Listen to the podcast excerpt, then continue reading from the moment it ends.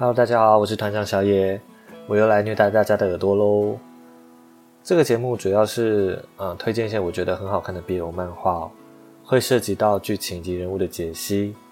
另外呢，因为我讲话速度非常的慢哦，所以建议大家可以调快一点二倍速，这样可能会听起来比较舒服。那有听过上一集的朋友应该会知道。啊，我前一阵子不久前电脑坏掉啊，然后所以之前录制好的呃一些录音档啊，然后还有脚本，就是必须重新来过。那今天的内容呢，我也是啊重新写了，那也重新录制了。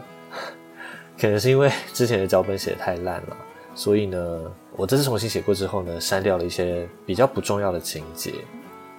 那今天呢，已经进入到第五集了。表示一个月就这样过嘞，那这个系列到底还要继续讲多久呢？嗯，我也没办法肯定，可能大概还会再讲个三集左右吧。那我最近也是在想说，如果只是在聊 BL 的话，其实好像也有点无聊。我觉得我好像也可以试着聊一些比较有趣的事情，还有我平常观察到的东西。所以呢，呃，我之后可能会把就是。呃，这个 podcast 的节目分成两个部分，一个呢会推荐我觉得好看的腐漫，那另外一个部分呢，我就想要就我平常就这个呃性别的观察，还还有这个对这个社会最近发生的比较一些有趣的事件来做讨论哦。当然是希望呢可以用一个比较有趣然后客观的角度来去剖析这些事件。感觉应该也会蛮有趣的。至于 BL 的部分，那就是看我心情。好，那我们今天呢就要继续回到时代跟白木鬼的故事线上面哦。呃，上一次有提到说，白木鬼第一次呢在呃隐山的诊所里面帮老大，就是用嘴巴帮他服务。那在剧情上面呢，也逐渐明朗化。也发现了，其实幕后的黑手是平田。那今天的故事呢，就会从第十五话开始讲哦。时间回到了现代，时代不顾自己身上的伤，打算离开隐山的诊所。隐山呢，虽然嘴上就是啰里吧嗦的，但是还是很贴心了，呃，换了一款更有效的止痛药给时代。这个时候，时代心里有一点甜，但时代不说，反而他说。隐山这样做有点恶心，怎么会呢？很贴心啊！在离开的路上呢，山本知道老大好像察觉到了什么，所以山本就请老大呢将目前得到的情报告诉他。但史代只说了原本狙击他的枪手不知道被谁干掉了。接着史代呢接到了一通电话，电话另一头的情报说已经找到龙骑了。但必须先完成先前的交易，才会告诉他。原来呢，是一直有跟时代用身体交换情报的警察。那这次的交易呢，也是要时代用身体来交换情报。接着，一群人来到一栋饭店前，时代对白木鬼说：“他只是来做爱的，如果要看也可以，但不能够出手制止，因为呢，他们这次就是这样玩的。”白木鬼沉着脸，看起来很不情愿哦。他请老大至少不要锁门，因为这样紧急的时候呢，可以马上进去。时代反问百木鬼为什么不看？之前他跟其他人做的时候，百木鬼不都没关系吗？如果有担心的话，待在里面不就好了？紧接着，时代呢就上演了一连串口是心非的表演哦。他说：“难道是因为你下定决心要跟着我了，所以不想再破坏我在你心目中的形象？”话说上一次用手帮我射的时候呢，也完全没有正眼看过我。其实你一点也不想看，也不想碰，对吧？用嘴帮我也只是想要赶快完事而已吧。那时代已经开始口不择言、胡言乱语喽。那他的表现就很像是，呃，对着喜欢的人故意讲反话，希望听到对方在意他这种答案。那白魔鬼这个时候呢，呃，全身背着光，说他不想看。但是他也不会阻止老大，因为这是老大想要做的事，所以没有办法。那我来翻译成白话哦，就是我不想要看到你跟别人发生关系，但我没有立场阻止你。这个时候呢，刚好三角来了电话哦，他问时代说：“是不是已经知道那个杀手被干掉了？”时代打断三角的话哦，说他最好什么都不要知道比较好，因为这只是组里面底下的小弟在打打闹闹罢了，用不着高层干部来处理。他的屁股呢，他会自己擦干净。挂掉电话之后，三角呢就命令天宇派人跟着时代，要暗中保护他。另一方面的七元呢，也终于得知到平田是幕后的黑手，就是一个慢半拍的家伙。这样，时代和百目鬼站在房间的门外哦，来应门的呢是一个陌生的脸孔哦。这个人是本作最令人发指的家伙，叫做景波。同时，也是一名警察。那原本跟史代约的那个警察呢，因为东窗事发被景波发现，因此作为交换呢，现在史代只要跟这个男的来一发，就可以得知情报了。结果景波这个混蛋家伙呢，居然马上呢就把史代压在身下。百目鬼见状，急得想要出手，却被老大阻止，说百目鬼在这边会妨碍他享受，因此要他离开。景波听到眼前的这个大块头叫做百目鬼哦，就开始嘲讽他居然沦落成黑道，还当变态的手下，跟他强暴女儿的父亲没什么两样。那为什么景波会知道百目鬼这个人呢？景波又为何这么清楚百目鬼过去发生的事情呢？因为啊，当时呢，百目鬼这个事件刚好是发生在他的辖区哦，整件事情就传得沸沸扬扬，就。派出所的人都知道这样子。这时，时代为了不要让景波继续讲这些伤害百目鬼的话，所以一把就亲了上他。那可以注意到的是呢，这部作品在这里之前，时代都没有任何亲吻的画面哦。那在这边呢，他仅仅是为了要帮百目鬼解围，然后就亲上了景波这么恶心的家伙，可见。史代是多么重视百目鬼，多么的保护他。那呃，完事之后呢？史代躺在床上，百目鬼坐在床边，看着床单及衬衫都溅到了鲜血哦。天哪，这景波这个家伙刚刚到底是多暴力？然后史代说他下面的那个根部哦被绳子绑住，他自己解不开，他要百目鬼帮忙解开。百目鬼就很温柔的。帮忙解开了那个绳子，然后史代就要百目鬼先离开，他想要自己来发泄出来。这下子换百目鬼反问史代为何要离开？以前明明在他面前这样那样都毫不在意的，不是吗？百目鬼说：“让他来帮老大发泄吧。”那你知道，经过上一次在隐山的诊所啊帮老大守天使，加上吹吹舔舔之后呢？百目鬼现在应该是越来越熟练了，所以时代你就让专业的来。百目鬼从一开始的单手搓弄哦，到后来的双手并用，结果就是表现的太专业了，搞得老大太舒服了，就忍不住喊出要百目鬼舔他哦。但时代马上就意识到自己讲错话了，可是也已经来不及了。百目鬼就背对着时代呢。张开口舔了下去，Oh my god！百百目鬼现在真的是越来越没办法克制自己了，很棒。好，那这一话呢就这样结束了，我们就紧接着来到第十六话。第十六话的时间线呢又要再回到稍早一点哦。宫铁老师在这部作品里面呢，很习惯，就是所有的不同时间线就是这样子穿插来穿插去。但其实呢，整个故事是非常流畅的，因为你可以非常知道说，哦，这个事件的前因后果。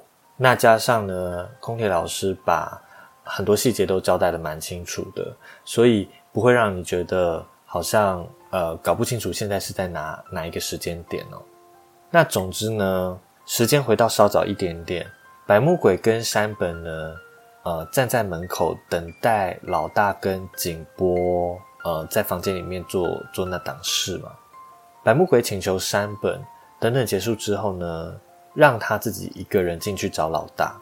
那山本说，虽然他对老大的这种性癖很反感哦，但他从来不会对属下出手，如果百目鬼你满脑子都是这种邪念的话，就最好从他眼前消失哦。但百目鬼说他实在是无法克制自己了，到底是无法克制什么呢？就麻烦你不要克制了，谢谢。此时景波呢就办完事哦，打开门啊，讲到景波就一股火，不知道为什么。那看到百目鬼呢守在门口，就还不忘记损他以前家里的发生的事哦。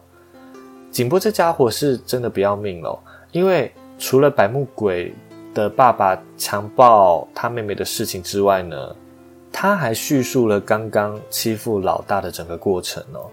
那百目鬼这个时候呢，沉着脸哦，一手把景波给锁喉，压在墙上，那像是要把他给压制死一样。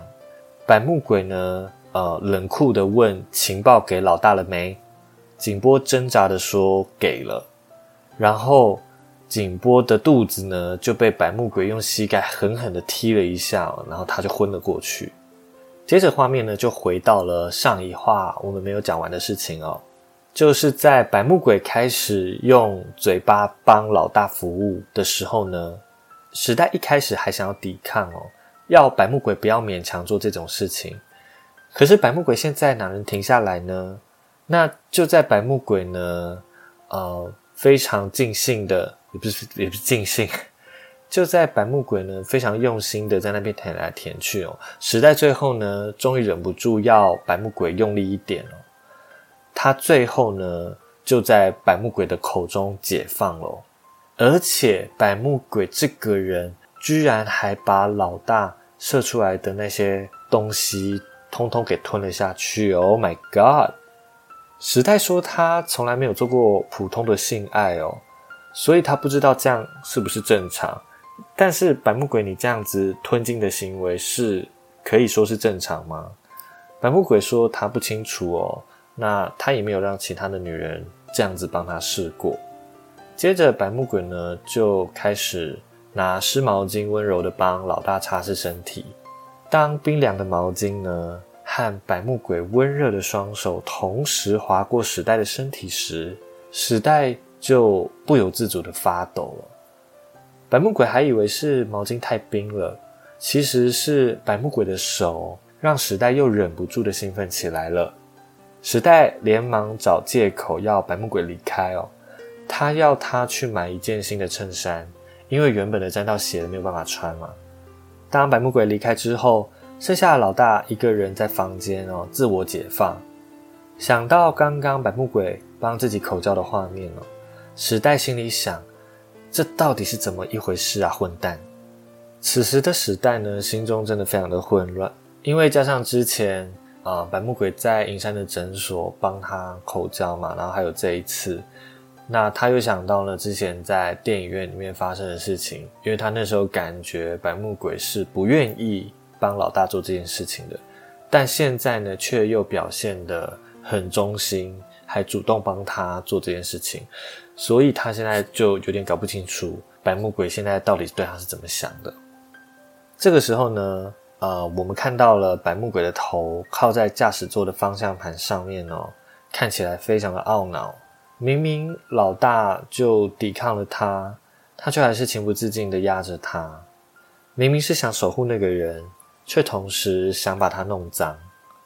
白木鬼心底听到了刚刚景波对他说的：“你和你强暴自己女儿的父亲一样，都是人渣。”那这一话呢的剧情大概就是这样。呃，还好后来山本有揍了景波一顿哦，不然真的是气难消诶。但景波这个人呢，在后面也算是蛮重要，就是推动剧情的角色，所以大家可能还要再忍受他一阵子啊。那这边呢，我想要另外再呃延伸的部分是，其实妹妹的事情呢，影响百目鬼非常的深哦，严重到他都阳痿了。这是因为他下意识的将性爱这件事情与妹妹的痛苦做连结，但其实这个时候呢，百目鬼因为老大的关系已经可以勃起了，但应该是只有对老大才会这样的哦，因为看着老大一面毫不在乎的表现哦，一面却又渴求别人的暴力对待，似乎可以让呃百目鬼暂时的忘记心里的创伤。好，那接着呢，我想要呃分享一个，就是收录在第三卷最后有一个很可爱的小附录哦，是呃影山跟九我的小剧场。这个附录的内容呢，主要就是在讲。呃，就是稍早一群人离开隐山诊所之后呢，隐山跟九我的呃一连串的对话哦，那里面呢就有提到一些还蛮关键的事哦，那大概就是呃一开始呢，九我从背后环抱住隐山哦，在那边撒娇，说隐山这个大叔呢，虽然嘴巴上面抱怨哦，但还是很宠史代。那他还说，史代这个人呢，好像迷上百目鬼了。之前在酒吧的行为，果然是在吃醋哦。九我说，史代对待百目鬼的态度，明显跟其他部下不一样，仿佛在对待自己很重要的宝物一样哦。但好像因为太过在意了，所以态度反而变得很奇怪。如果史代连这一点自己都没有察觉到的话，那就太丢人了。那尹山听到之后呢，就惊讶到嘴里的咖啡都喷了出来哦。呃，尹山还以为史代这家伙不会像这样哦去爱上谁，而且真要说的话，应该是百目鬼迷上史代才对吧？他不是说时代很漂亮吗？那怎么会是时代迷上百目鬼呢？尹山呢，他还以为自己是一个直觉很敏锐的人哦。那我只是想要吐槽你，就是。你觉得自己很敏锐，但是时代从高中爱你爱到现在，你都没发现。那九我跟我是有一样的想法哦。他听到之后就忍不住大笑了，然后就开始在那边跟隐山放闪哦，说呃他想要玩医生游戏这样子。你们在这边秀恩爱，另外一对苦哈哈。有趣的是呢，九我最后问隐山跟史代认识多久了？尹山回说：“大概有二十年。”那九我接着说呢：“啊，果然是个强敌呀！”尹山这家伙当然也是很迟钝嘛，哎，为什么要跟史代比较嘛？但九我应该也是发现了史代对尹山的那种不能说出口的情感。那这个小剧场呢，大概就是这样喽。我们紧接着来到了第十七话。那第十七话呢，是收录在呃第四卷的开头，呃第四卷单行本的那个漫画封面呢，非常的漂亮，是百目鬼站在一片芒草原，那一副下定决心的样子。那从第十七话的开头呢，是一段百目鬼的内心独白，从他的这个内心独白可以得知，第一是他想要玷污老大的欲望。第二是，他自己是一个没有自制力的人。第三是老大在力量比不上他的这件事情。那我我实在是也很想要吐槽百目鬼的这一段独白，就是老大在力量上比不上你，那到底这个世界上应该没有多少个人在力量上可以比得上你吧？百目鬼。你就是这部作品的大猩猩代表，哼 笑死我！好，那我们回到故事本身哦。在车上呢，百目鬼直勾勾的盯着史代哦，询问他伤口还会不会痛，需不需要止痛药，如果有不舒服的话，要立刻告诉他等等哦，让时代想起了刚刚在旅馆房间内。百目鬼帮忙清理身体以及服务他穿衣服的时候，对他说：“以后必要的事都由他来做，就也包括打手枪这件事情哦。”就让时代的心呢动摇了一下。这个嘛，就是连打手枪都要帮忙做，这个服务也真的是好到家了。那接着呢，一群人就先将车。开到了时代的家哦，那时代要百目鬼呢去他们家找出备用的手枪，以防万一。百目鬼呢就到了时代的呃房间里面，他打开柜子的抽屉，发现一堆情趣玩具，还有按摩棒之类的，叹了一口气，接着呢，在抽屉的夹层内找到了一把枪。在百目鬼准备离开时，他瞥见了一个隐形眼镜盒，接着他拿起一看，发现背后呢写有隐山名字缩写的英文字母。那他呃就顺手拿走了那个隐形眼镜盒。另一方面，七元终于找到了龙崎的藏匿处哦。经过一番争执之后，七元终于了解到龙崎并不是真的想要杀了时代哦。那真正想要时代死的是平田。在他跟老大报告这件事情之后呢，没想到，呃，他就被佣兵二人组给发现了，并抓走了。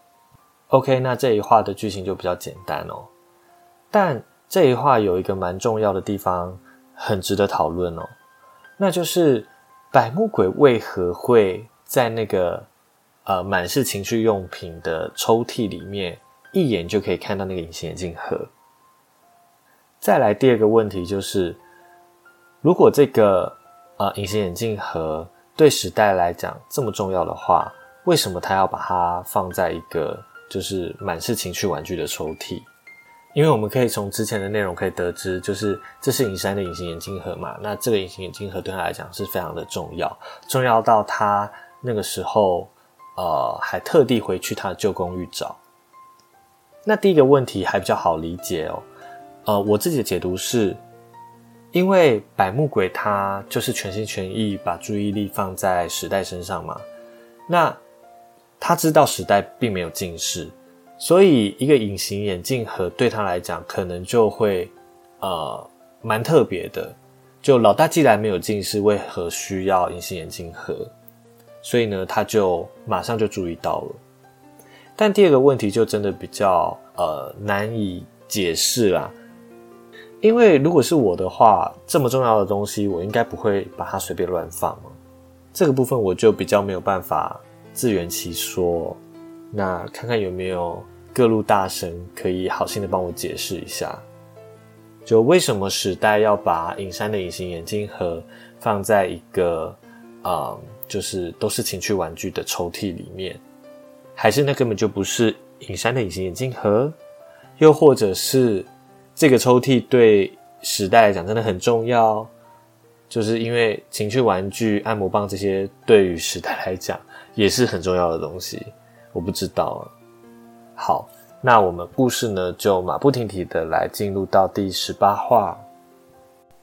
那第十八话呢是有关七元的故事哦，因为呢上一话就七元被掳走了嘛。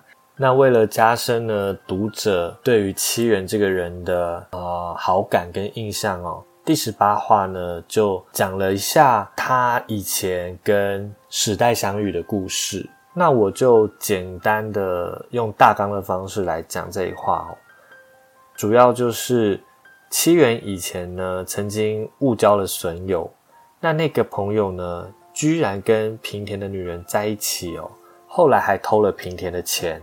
甚至呢，把一切都嫁祸给七元哦，害七元呢被平田抓走，还差点没命。呃，结果最后是史代介入了，救了七元。后来七元就心甘情愿的当史代的手下。那简单来说就是这样。呃，值得讨论的就是，其实，在七元一开始请求时代收留他的时候，时代应该是不愿意的。他就呃，时代一开始就是一脚踢过去啊，然后七元没有反抗，七元反而让时代一脚一脚的踢在自己的身上。那时代这么做呢，可能是要让七元认清他是黑道的事实哦。那他还说他一点都没有看人的眼光，但七元说呢，他就是这样的笨蛋，思考只是浪费时间。此时呢，时代看着天空的飞鸟哦。最后接受了七元，呃，想讨论的就是在这边飞鸟的意向哦，也许是代表时代觉得七元以后应该总有一天还是可以自由的离开，那与其待在其他的黑道手下哦，暂时留在自己的身边似乎也还不赖，我是这样解读的啦。这部作品很多鸟的意象都是一种自由心证，你觉得它是什么，那就是什么。呃，我相信呢，在读者们的心中，应该对呃对于这个东西都有不同的诠释。网络上面呢有很多很不错的一些评论哦，大家可以自己去找找看，可能会有呃一些跟自己比较呃有共鸣的解读。第十八话就到这边喽，我们接着就进入了第十九话。时代跟山本呢，终于找到了龙崎藏匿的地方，他俩一见面就开始互相挑衅，直到时代向龙崎娜得知了。抓走七元的人很有可能是平田那里的人马，就是所谓的清洁队。这个清洁队呢，就是之前有提到的那个佣兵二人组嘛。那其中一个人呢，非常喜欢吃栗子哦，还被时代取了一个绰号叫糖炒栗子。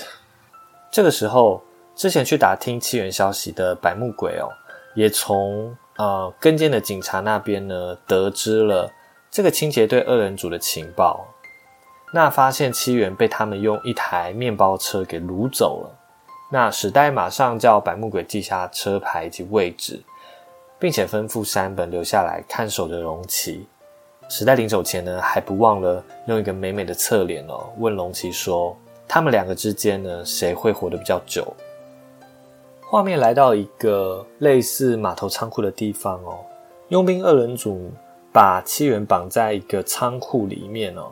打算呢把他当成人质，那想不到两个人在开车要离开的时候呢，百目鬼开车载着时代呢就追了上来哦。那紧接着呢就是第二十话开头的一场追车的戏码哦。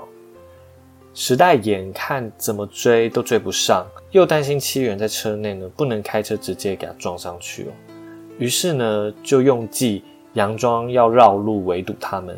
实际上是在另外一边等那两个人上钩。那总而言之呢，那个二人组呢就中计了，被时代他们给堵上了。然后他们两个就这样开车撞上了墙。白木鬼立刻冲上去查看了，发现七人并不在车上，其中一人呢趁机逃走。但不久后又被百木鬼追上了。那百木鬼这个时候呢就折断了那个人的手臂哦。我想问。人的手臂是可以这样子被人力给折断的吗？百目鬼你会不会太猛啊？但百目鬼也被刀子给割伤哦，他的左脸被划出一条长长的伤口。那就在百目鬼把这个人带回来的时候呢，诶，这个人是谁？这个人是那个那个就是被时代绰号叫做糖炒栗子的这个人呐，因为他就很爱吃栗子。然后也是这两个人当中呢，话最多的，他们就发现时代手里呢拿着一把竹刀，把另外一个比较沉默寡言的那个人呢狠狠教训了一顿哦。那那个人就昏了过去。但这个时候呢，他却马上醒来了，并朝了百目鬼开了一枪。百目鬼因为主角光环的缘故哦，即使是超级近的距离也没有被射中，就枪法到底是多烂？哦，原来是因为刚刚时代呢拿木刀打伤了他的一只眼睛哦，所以用一只眼睛开枪是没有办法瞄准。白木鬼立刻要老大躲在车后哦，并且把那个糖炒栗子呢当成是人质挡在身前。那没想到呢，枪手就冲到另外一侧呢，对着时代开枪。这个时候，七元突然冲了出来，帮时代挡了这一枪哦。那这大概就是七元在这部作品里面最帅的时刻，然后那个枪手就马上呢被白木鬼给制服了。时代问这两个人为什么要当平田的私人部队，接着就用三言两语呢轻松的收买这两个人，然后呢也就非常爽快的放这两个人去看医生。那总而言之呢，七元就是顺利的被救出来了啦。然后这个两个人呢就因为时代的三言两语。转而投靠了时代的阵营，因为毕竟他们就都是拿钱办事嘛，也没有什么组织里面的中心可言。那当然呢，呃，时代这群人接着也马上载着受伤的七元前往隐山那边求助哦。那到底是要去几次？在路上呢，七元还十分的懊恼，不理解为何喝过交杯酒的平田要杀了时代，喝过交杯酒。不就等同是父子的存在吗？世界上哪有会杀害孩子的父亲？时代说，这个世界上有背叛父母的孩子，也有背叛孩子的父母。不管怎么样，都会发生这种事。这只是命运的捉弄而已。白木鬼听到时代这么说，不由得又想起了发生在妹妹身上的惨剧哦。时代面对这世界上的惨剧，总是用命运一句话轻松的带过。但在我看来，其实是另外一种武装。这是一种不得不接受又必须妥协的态度。被命运狠狠捉弄的时代呢，表面上看起来是从容不迫的，心里呢却还是会留下伤口。这种伤口是无法被轻易的遗忘哦。时代越是蛮不在乎，越是让我感觉到他在拼命的想要像一般人一样的活下去。好，那呢，这群人就找上了隐山的住所。在安顿好气源之后呢，白木鬼就准备开车送时代回去。那在经历一连串惊险的追逐啊、枪击之后，总算可以松一口气的时代呢，回想到稍早白木鬼差点被子弹击中，忍不住轻轻的抚摸白木鬼脸上的伤口，然后呢，就一把拉着白木鬼哦，把他拽进了车子的后座。两个人呈现一种时代在下，白木鬼在上的姿势，白话一点就是传教士的一个体位。时代像是野兽般的舔舐着白木鬼脸上的伤口，血的味道在时代的口中扩散，顿时让他失去了理智，急忙着想要松开裤头哦，但因为手不方便的关系哦，就不太顺利。那白木鬼见状之后，也管不了这么多了，他就。帮忙解开了皮带，然后呢，就这么喊了下去。就看到这边呢，我也不太惊讶了，就只是觉得说，你们要做就赶快做，不要在那边给我拖拖拉拉的。读者的忍耐度已经快要到达极限了。好了，开玩笑的。那这一话的故事就到这边结束了。整个故事的情节呢，到这边就是即将要进入一个白热化的状态。下一集的内容呢，会非常的精彩哦，因为我预计会讲二十一话到二十五话的内容，那当然就包含了被众多读者捧在手心、推向圣坛的史诗级的呃性爱场景。不过同时呢，因为故事也开始牵涉到史代以前非常内心的的很深层的东西，所以。整个故事的节奏呢，就会急转直下，哎，不是节奏啦，就是整个故事的色调呢，就会急转直下，开始越来越黑暗哦。大家已经有心理准备，要再重新被虐过一次了吗？我是因为已经看了好几次了，所以现在在看的时候已经不会被虐了，但也说不一定啦，说不定我自己呃在讲解。接下来这几话的时候呢，也还是会被自己虐到，也不一定，没关系，就让我们一起期待后续的发展。那我们今天的内容就到这边结束喽，呃，很感谢大家的收听哦。在重新录制这一集的过程当中呢，实在发生太多的意外了。第一个就是附近的机车还有车辆的声音非常的吵，使得我不得不暂停好几次。然后呢，很多部分都重录，呃，希望呢，最后呈现出来的效果呢，不会太过于影响大家的呃听 podcast 的体验。最后再次谢谢大家的收听，我是团长小野，我们下次再见喽，拜拜。